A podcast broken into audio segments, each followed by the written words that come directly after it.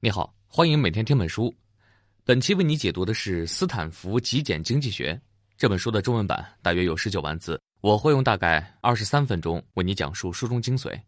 经济运行的真相常常违反我们的直觉，这是因为我们的注意力经常只集中在系统的一小部分，而没有考虑到系统里所有的参与者。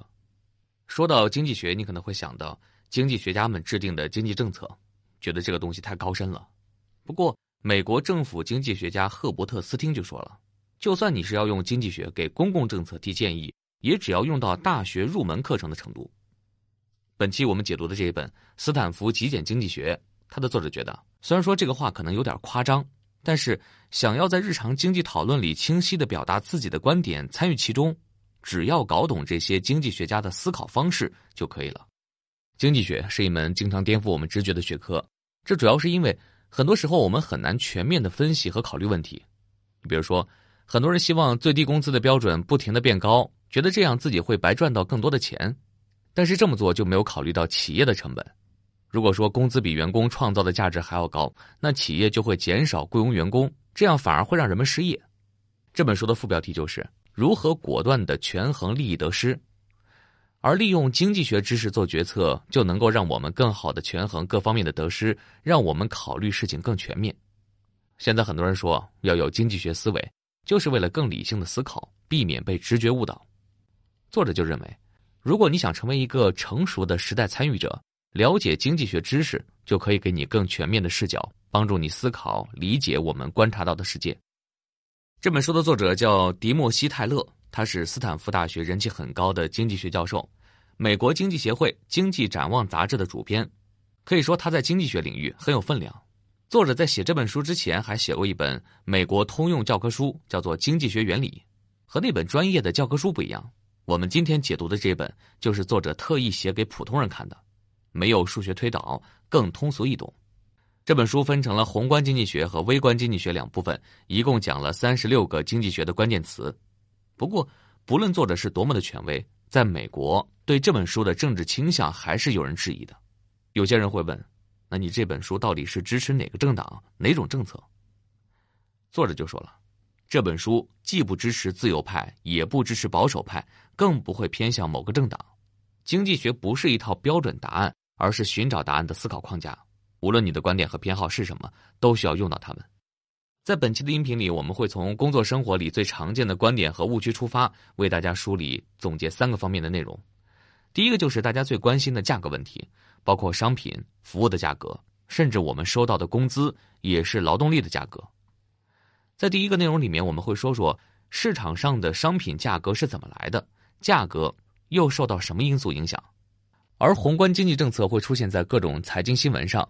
学习这方面的内容。不仅仅会增加我们的知识，也会让我们听懂别人在说什么，更容易交流。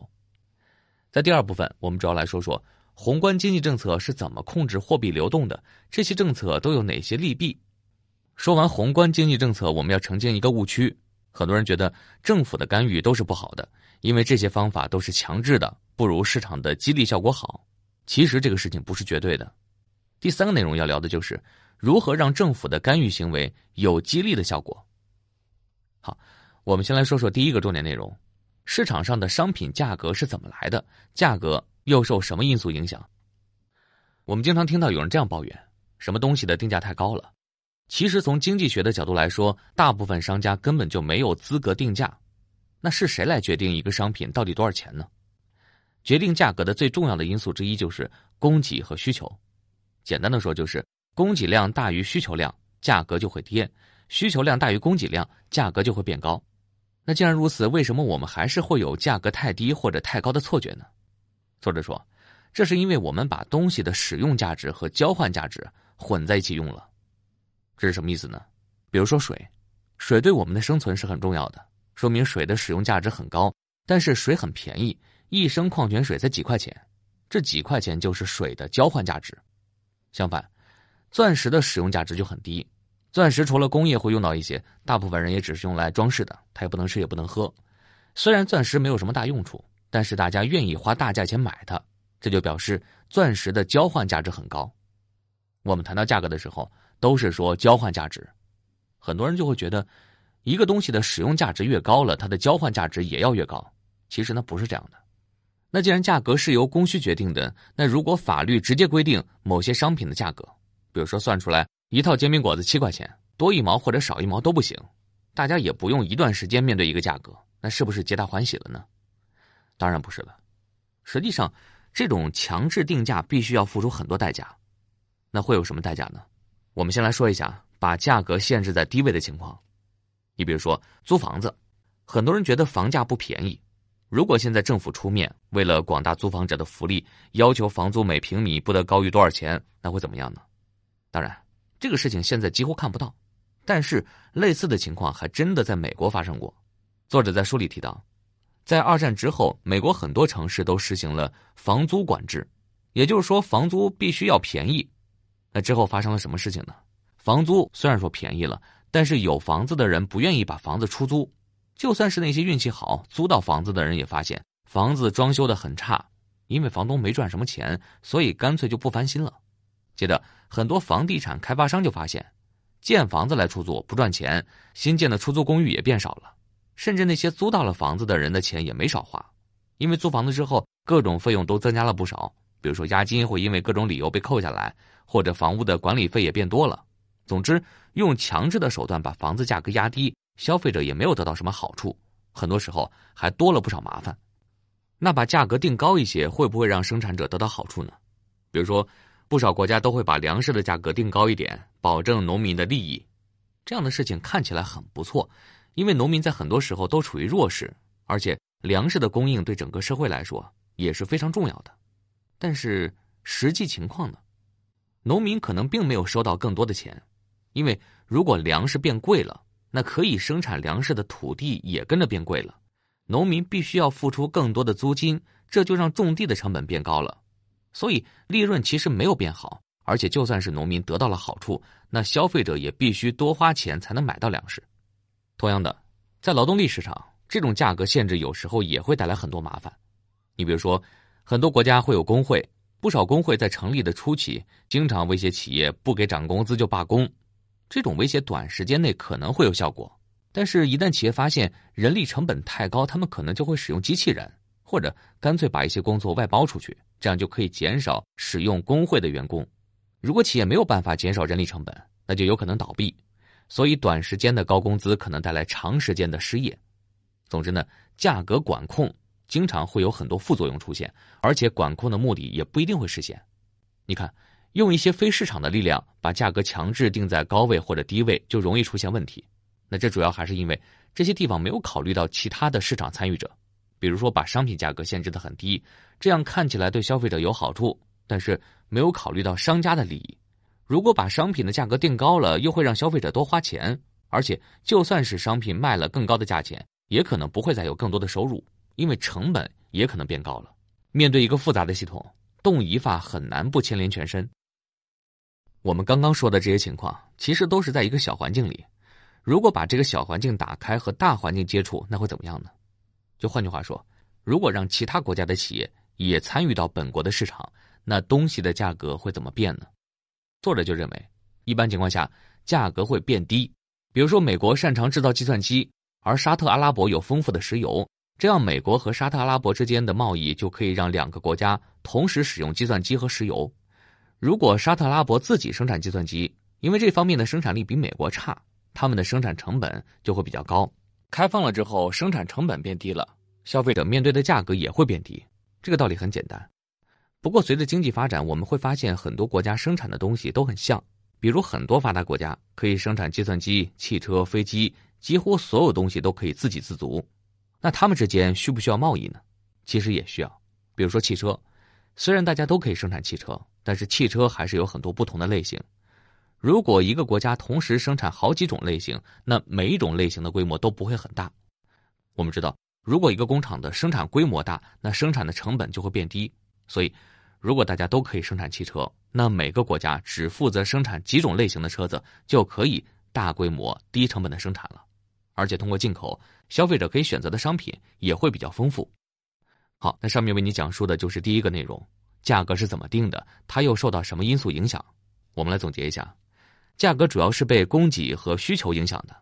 人们觉得价格太高或者太低，很多时候就是把商品的使用价值和交换价值混在一起，用一些非市场的强制力量，虽然可以控制价格，但是那些行为都有很多副作用。如果把一个国家的市场打开，和别的国家合作，因为每个国家都专注他们擅长的领域，而且生产规模变大，消费者就可以买到更加便宜的商品。学习经济学除了长见识，其实还有一个功能就是交流，能看懂财经新闻，能聊得起来。所以说完价格，接着我们会说一说经常出现在财经新闻里面的宏观经济政策，也就是第二个内容。宏观经济政策是怎么控制货币流动的？这些政策都有哪些利弊？每次在新闻里面听到宏观经济政策，都经常遇到这么两个词：财政政策和货币政策。这两个词看起来很高大上，其实意思很简单。财政政策就是说政府怎么收税、怎么花钱；货币政策就是控制货币供应的政策，主要就是通过银行系统来控制。财政政策一般说的是政府要干什么，而货币政策说的是央行要干什么。那我们先说说财政政策是怎么影响市场上的货币的。首先就是税收，想减少社会上的货币，可以增加税收。不过，增加或者减少税收不需要政府刻意去执行，因为无论是个人还是企业，只要收入变多，大家交的税就会变多的。反过来，大家收入变少，交的税也会变少，这样就可以动态的调整社会上的货币。除了税收，财政政策还可以控制政府的开支，比如在哪些领域多花点钱，哪个地方少用点。像税收这样的自动政策。叫自发性的财政政策，它就好像提前设置好的程序，只要触发了某些条件，系统就会自动的去执行。那有人可能会问了，那是不是也有不自动执行的政策呢？没错，叫权衡性的财政政策，这就是一种临时的，根据具体情况提出来的政策。你比如说经济危机之后，各国政府的抢救政策或者刺激经济的计划，就是权衡性的。权衡性的财政政策，也就是我们经常说的具体问题具体分析。但是作者对这种做法提出了不少质疑。首先就是时间问题，自发性的财政政策会随时反馈、随时运行，但是权衡性的财政政策是要制定政策的人发现了问题以后才会开始制定。你想想，政策要起草、辩论、修正、再辩论、再修正，等到实施的时候，情况可能就变了。很多时候都是计划赶不上变化。比如说，有些国家想要减少财政支出，但是在实施的时候突然来了金融危机，这样政府的计划就会一下子被打乱。还有很多时候，政府想要增加人们的需求，刺激国内的经济发展，结果经过政府的努力，国内的需求确实增加了，但是这些需求让人们购买了更多的进口商品，没有买本国的，这就改善了别国的经济。作者说，权衡性的政策是政府的主动行为，这种主动行为会让市场感觉舒服一些，好像经济变好了。不过，很多时候这种舒服是一剂麻醉药，它会遮盖一些根源性的问题。作者就认为，权衡性的财政政策不能解决所有问题，比如它不能设计出更好的金融体系。很多时候，财政政策可以减轻经济衰退带来的痛苦，但是这也转移了大家的注意力，这样很多问题就没有办法得到彻底的解决。好了，我们已经知道了政府是通过收钱和花钱来调整社会上的货币流动的，这是财政政策。那货币政策是怎么控制货币的流动呢？这就要说到银行了。我们接下来说一说银行系统是怎么创造货币的。说到创造货币，这是不是说中央银行要不断的印钞票呢？其实不需要，创造货币啊，只需要把一笔钱重复使用就可以了。比如说，你有一千块钱，你消费完了以后呢，会被商家存到银行里，另外一个人就可以去银行把这笔钱借出来花掉，然后这笔钱又被人存到银行里。第三个人又可以借出来用，总之，银行只要不断放贷，社会上就可以有钱用。那有人可能会问了，这个循环是不是无限制的呢？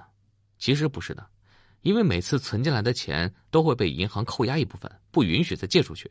这笔钱就叫做存款准备金。大家可以想象，一笔钱转手好几次之后，剩下的就不多了。也就是说，我们要减少社会上的货币供应，只要增加银行的存款准备金就可以了。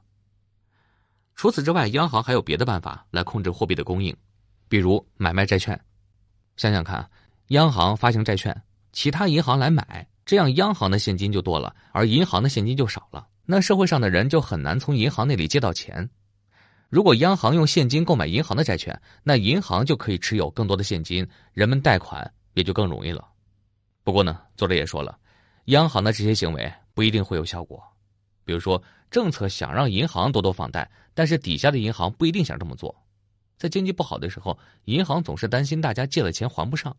也就是说，政策可以让银行没有钱可以用，但是没有办法强制银行去用钱。好，上面为你讲述的就是第二个内容：财政政策和货币政策。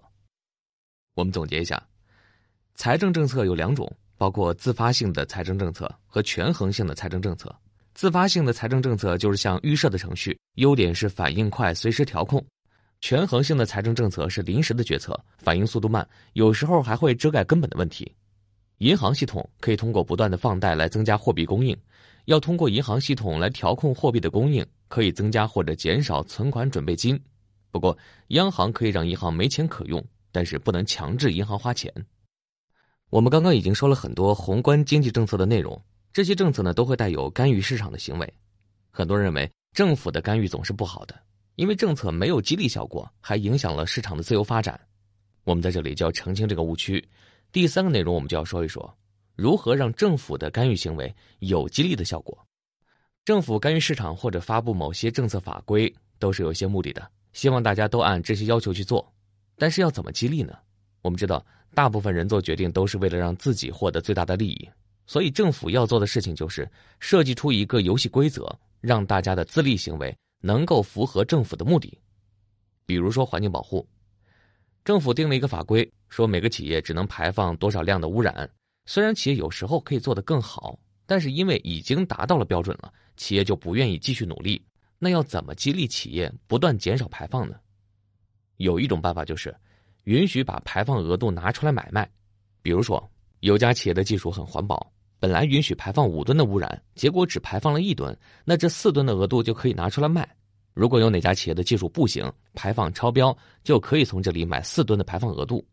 也就是说，如果某家企业是有能力更加环保，那么这种政策就会激励企业减少排放。毕竟少排放一点就可以多挣点钱。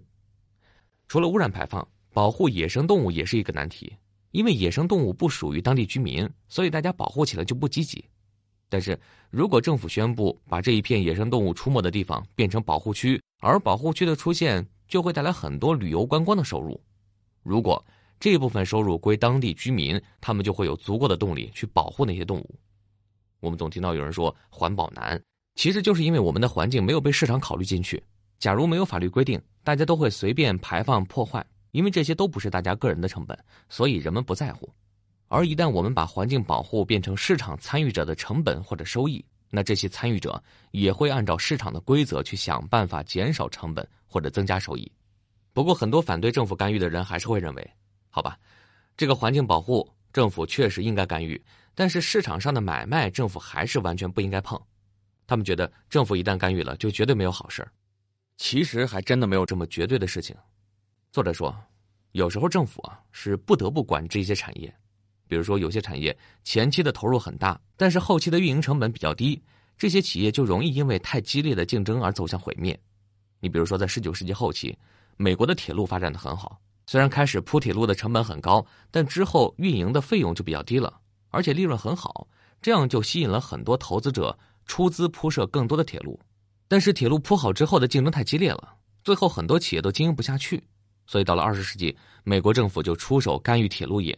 之后呢，也因为同样的理由管制了航空业。那政府是怎么管制的呢？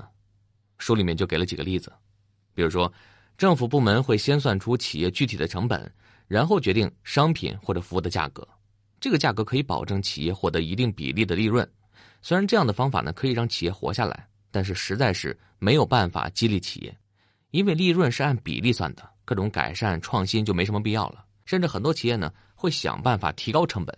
比如说新建工厂，雇更多的员工，这样成本上去了，收入也会变高。不过呢，这就让消费者花更多的钱。后来呢，人们又想到了新的办法，直接设一个价格的上限，企业成本越低，获利空间越大。这样企业就会不断努力降低成本，来获得更多的利润。这个价格还不是固定的，一段时间之后，政府会调整价格的上限。政府管制某个产业，最重要的就是要让企业知道。努力了才能赚更多的钱，而不是说随便偷懒就能活下来。